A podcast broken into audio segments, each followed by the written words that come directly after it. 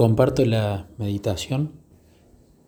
Ayer estaba leyendo la Biblia cronológica, tranquilo con Jesús y estaba por la parte de las plagas. Y se me vino a la mente meditar en las plagas como general y buscar información.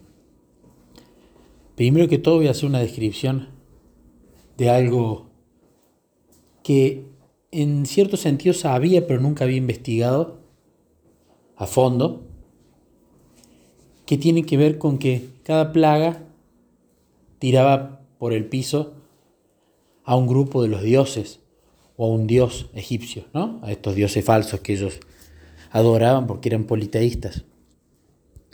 La primera plaga fue el Nilo convertido en sangre. Y ellos tenían un dios que se llamaba Hnum, que generalmente era representado como un varón con cabeza de carnero, y era considerado el dador y guardián del río Nilo. También tenían otro dios que se llamaba Api, o espíritu del Nilo, que según ellos era responsable de las crecidas del río, que traían consigo miles de toneladas de limo fértil para abonar el suelo año tras año. También era venerado como el dios de los peces, las aves, los pantanos, y por esto muy a menudo se le representaba con juncos sobre la cabeza. Otros dioses vinculados a las inundaciones eran Sobdet y Satet. También uno de los grandes dioses de la Trinidad egipcia era Osiris, que era el dios del mundo subterráneo. De hecho, los egipcios consideraban que el río Nilo era su torrente sanguíneo y ahora estaba literalmente convertido en sangre. Esto también afectaba a otro dios que ellos le llamaban Admeit, que era diosa guardiana de los peces y los pescadores. Entonces me imagino que todos los egipcios, incluso el faraón, ellos podían pensar, bueno, se ve que el Dios de el Dios único de Israel es, es verdadero y es más fuerte que estos, pero todavía tenemos otros dioses. Lo mismo nosotros podemos pensar con nuestros ídolos. Plaga 2, las ranas. Las ranas eran consideradas una manifestación de Eket, que era diosa de los nacimientos y esposa del creador del mundo para los egipcios. Era representada con cabeza de rana y cuerpo de mujer. Además, la corte del dios Api, que hablamos en la plaga 1, incluía dioses cocodrilos y diosas ranas. Y los tres dioses principales, Nun, Kek y E, eran representados como hombres con cabeza de ranas. Las ranas, de hecho, se consideraban sagradas en Egipto porque vivían en dos mundos, en el agua y en la tierra. Tan, tan sagradas eran para los egipcios que incluso el pisar accidentalmente una rana podía ser castigado con la muerte. De nuevo, ellos podían pensar en esta segunda plaga. Bueno, este Dios único parece real, parece poderoso, pudo con otro grupo de dioses nuestros. Pero todavía nos quedan más, otros ídolos, lo mismo con nosotros. Plaga 3, los piojos. ¿Cuál de los dioses egipcios estaba siendo juzgado por la plaga número 3? Tal vez esta plaga fue dirigida en cierta medida a Jeb por la abundancia de la tierra, pero en este caso, en vez de que la tierra produjera cosechas, frutas y verduras, solo produjo piojos y sus irritantes picaduras. Y su dios Jeb, otro dios egipcio, estaba dejando claro que no tenía ningún poder para evitarlo. Esta infestación de los piojos también puede considerarse una bofetada a los dioses egipcios en general, ya que ninguno de ellos pudo contrarrestarla. Los egipcios invocaron a Arpócrates, que era Horus en su forma de niño, para mantener alejadas las criaturas peligrosas, y a Imhotep, dios de la sanidad medicinal, y también a otros dioses sanadores, pero no hubo alivio. El faraón también era considerado un dios. Sin embargo, tampoco se escapó del contagio de piojos. No deja de ser interesante la forma en que esto afectó a los sacerdotes de los dioses de Egipto.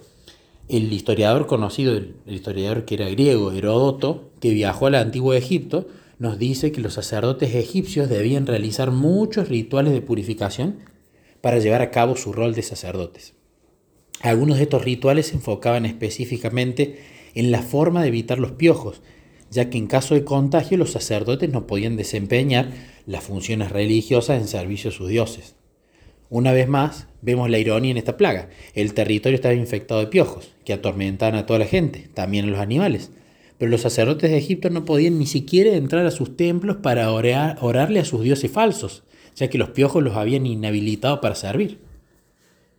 Entonces, en esta plaga 3, de nuevo, podían pensar, bueno, este Dios único es poderoso, echó más dioses nuestros por tierra, pero todavía tenemos más, porque tenían muchísimos estos muchachos. Cuarta plaga. La cuarta plaga se dice que es moscas, pero en realidad en, en la traducción original son enjambres. Y se cree que el escenario más probable, de acuerdo a la forma en que vemos que Dios opera hasta aquí en esta historia, es que los enjambres en este pasaje, el de Éxodo de la cuarta plaga, estén compuestos de otro tipo de insectos en lugar de moscas, que los egipcios consideraban sagrados, el escarabajo. Estos eran en realidad escarabajos peloteros o estercoleros, eran insectos que se alimentaban de excrementos de animales. Los escarabajos peloteros pueden ser además muy destructivos ya que tienen mandíbulas capaces de aserrar madera. Si este fue el caso, ¿estaba esta plaga dirigida a algún dios egipcio en particular? Sí, el dios egipcio Kepri, que era representado como un hombre con cabeza de escarabajo. Kepri era considerado como el dios que empujaba el sol a través del cielo y se le asociaba con el escarabajo pelotero porque estos insectos hacen rodar el estiércol hasta formar bolas que empujan por el suelo como Kepri empujaba el sol por el espacio, según creían los egipcios. Y vemos el mismo patrón. Ellos seguramente vieron la manifestación del Dios de Israel, vieron la pasividad y ausencia total de sus dioses, pero deben haber pensado, hay más todavía. Y el faraón tenía su corazón endurecido. La quinta plaga, el ganado. En Egipto no solo se valoraba enormemente el ganado, sino que también se le consideraba sagrado. Los egipcios adoraban muchos animales, entre los cuales se contaban toros y vaquillas.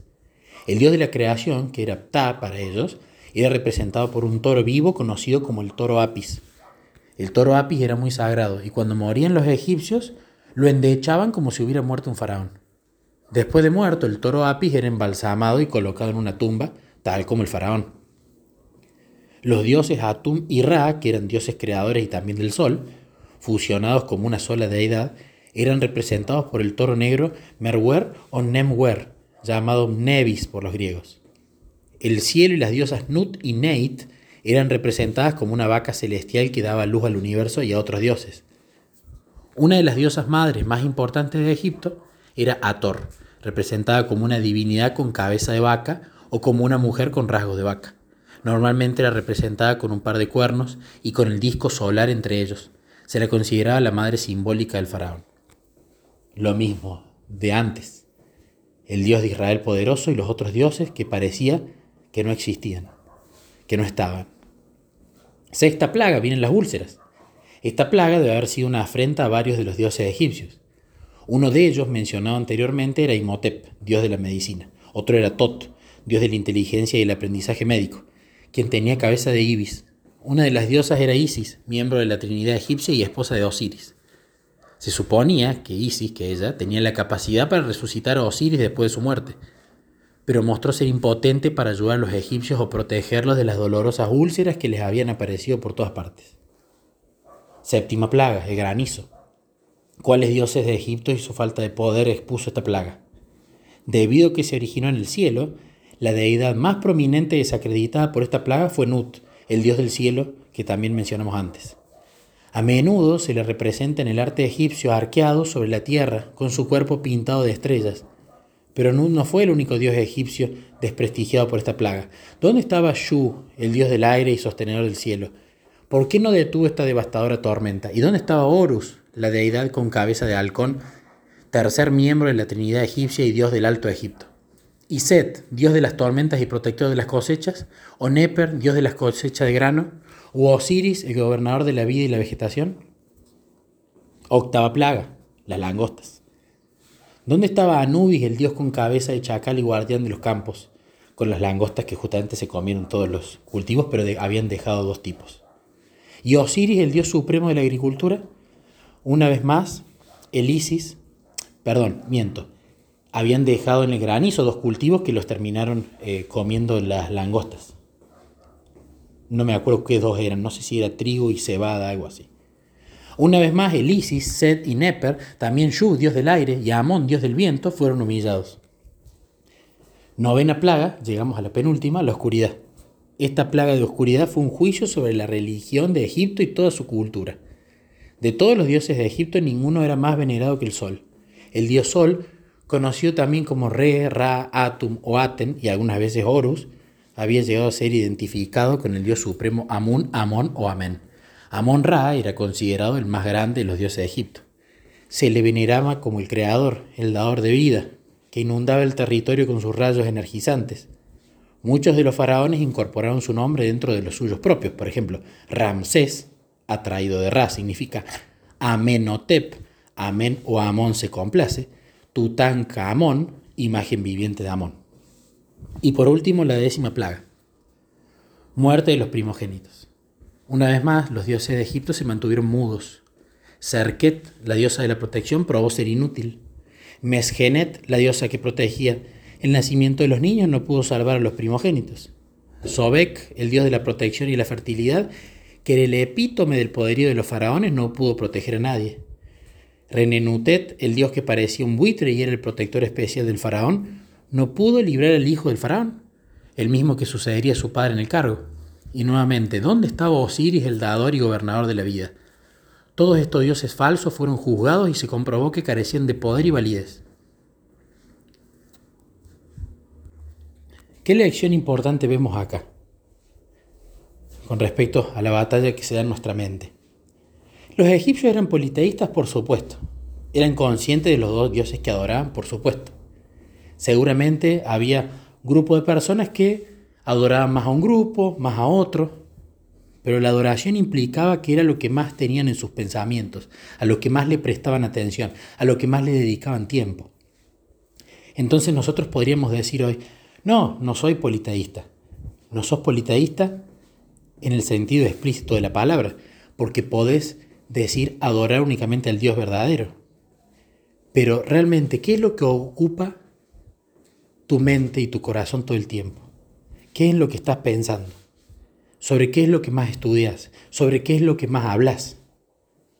Podés creer que sos adorador del Dios único y probablemente pueda ser que sí, pero podés tener otros dioses sin darte cuenta. Y lo que veo acá es el faraón, ¿no? Y creo que todos en realidad somos en cierto sentido faraón. Faraón debe haber visto en cada una de las plagas cómo Dios derribaba cada uno de los ídolos que iban adorando. De la misma manera nosotros podemos tener muchos ídolos. La pareja, los hijos, el dinero, el estatus social, los divertimentos, determinadas costumbres, el ser adventista de cuna, una posición en la iglesia. Ídolos en lo que yo pienso, hablo y en lo que pongo mi seguridad. Entonces creo que es bueno esto, empezar a analizar eso, en qué pensamos, de qué es lo que más hablamos. ¿En qué pongo mi seguridad realmente? Pero Dios empezó con cada una de las plagas a mostrar, por ejemplo, vos que adoras el dinero, fíjate, no sirve para nada. Permití tal plaga que te das cuenta que tu Dios dinero no existe y no te va a salvar. Y de repente, Faraón endurecía su corazón, ¿no? Y decía, bueno, el Dios dinero no me salva, pero el Dios de mi estatus en el trabajo sí. Y viene la otra plaga en nuestra vida nos damos cuenta que el estatus en el trabajo no sirve para nada. Y así van viniendo plaga tras plaga y las vamos sufriendo porque es doloroso reconocer que algo en lo que poníamos nuestra confianza, nuestra seguridad, no existe, no sirve. Es algo inicuo. Pero Faraón seguía endureciendo su corazón. Y Dios seguía mandando las plagas, las plagas para que se empiecen a dar cuenta que cada uno de los ídolos que adoraban ellos esos dioses explícitos, nosotros los nuestros, muchos mentales, que nos den, vayamos dando cuenta a lo largo de la vida que no sirven. Y seguramente si todos se hubiesen convertido y todos hubiesen abierto su corazón y sido sinceros, sí, los dioses que adoramos no sirven, quizás en la primera plaga se terminaba todo, pero la dureza de corazón, la terquedad del hombre, el no querer asumir que en lo que creía o en lo que ponía su seguridad no vale nada, ese orgullo, esa falta de querer reconocer que estábamos equivocados y de que queremos seguir el mismo rumbo que teníamos antes, lleva a que muchas veces Dios tenga que permitir que hayan esas plagas. Pero al fin y al cabo nosotros las vemos como negativas, pero esas plagas son positivas porque dan por tierra a los ídolos que adoramos muchas veces sin darnos cuenta de que eran nuestros ídolos o que lo estábamos adorando. ¿Y qué pasó después de la décima plaga? Todos los dioses de Egipto tirados por tierra, no servían para nada. Pero a Faraón le quedaba uno. A Faraón le quedaba el dios más difícil de erradicar, él mismo. El creerse que somos Dios. El creernos que tenemos el control. El creernos que nosotros podemos dirigir nuestra vida y todo va a estar bien, porque somos dueños de nuestro destino, de nuestra vida. No estamos predestinados, pero nuestro poder de elección hace que hayan consecuencias buenas o malas. ¿Y dónde se vio que el faraón, ni siquiera viendo cómo todos los ídolos que adoraba, haciendo una analogía con los ídolos nuestros, como viendo que la pareja no puede ser el centro de nuestra seguridad, de nuestra felicidad, ni los hijos, ni el dinero, ni el estatus social, ni el trabajo, ni la posición en la iglesia, ni lo que sabemos, nada viendo que todos los ídolos estaban tirados por la borda, faltó el último y el más poderoso, que fue el de sentirse Dios, el del orgullo espiritual. ¿Y cómo se vio manifestado eso? Porque Faraón no se quedó en Egipto triste simplemente por todas las pruebas que tuvo que pasar. Demostró que todavía seguía adorándose a sí mismo cuando dijo, voy a ir con mi ejército y los voy a matar a todos. ¿Por qué? Porque estaba implícito, porque yo soy un dios, yo soy el faraón. Él pensaba que si vencía iba a tener una tranquilidad en su conciencia y que finalmente se iba a creer esa mentira que en el fondo de su corazón creo que se daba cuenta que no era cierta, que él era un dios, que él podía tener el control. Y así su orgullo espiritual lo llevó a su mismísima muerte. Entonces, el mensaje de la meditación que me gustó mucho es, muchas veces vemos las cosas en el Antiguo Testamento de manera negativa, pensamos que Dios es su Dios furioso que castiga. Pero las plagas posibilitaron, de hecho muchos egipcios se fueron con los israelitas, algunos sinceros, otros por conveniencia o miedo, pero las plagas en nuestra vida posibilitan que los ídolos en los que nos empecinamos en seguir adorando sean tirados por tierra. Pero incluso, aunque todos los ídolos sean tirados por tierra, queda uno, que es el concepto de querer vivir separados de Dios y ser dioses de nuestras propias vidas. Entonces empecemos a pensar en esto y lo llevemos a oración con Jesús. ¿Qué ídolos tengo? ¿Y cómo estoy con respecto al creerme que yo soy Dios?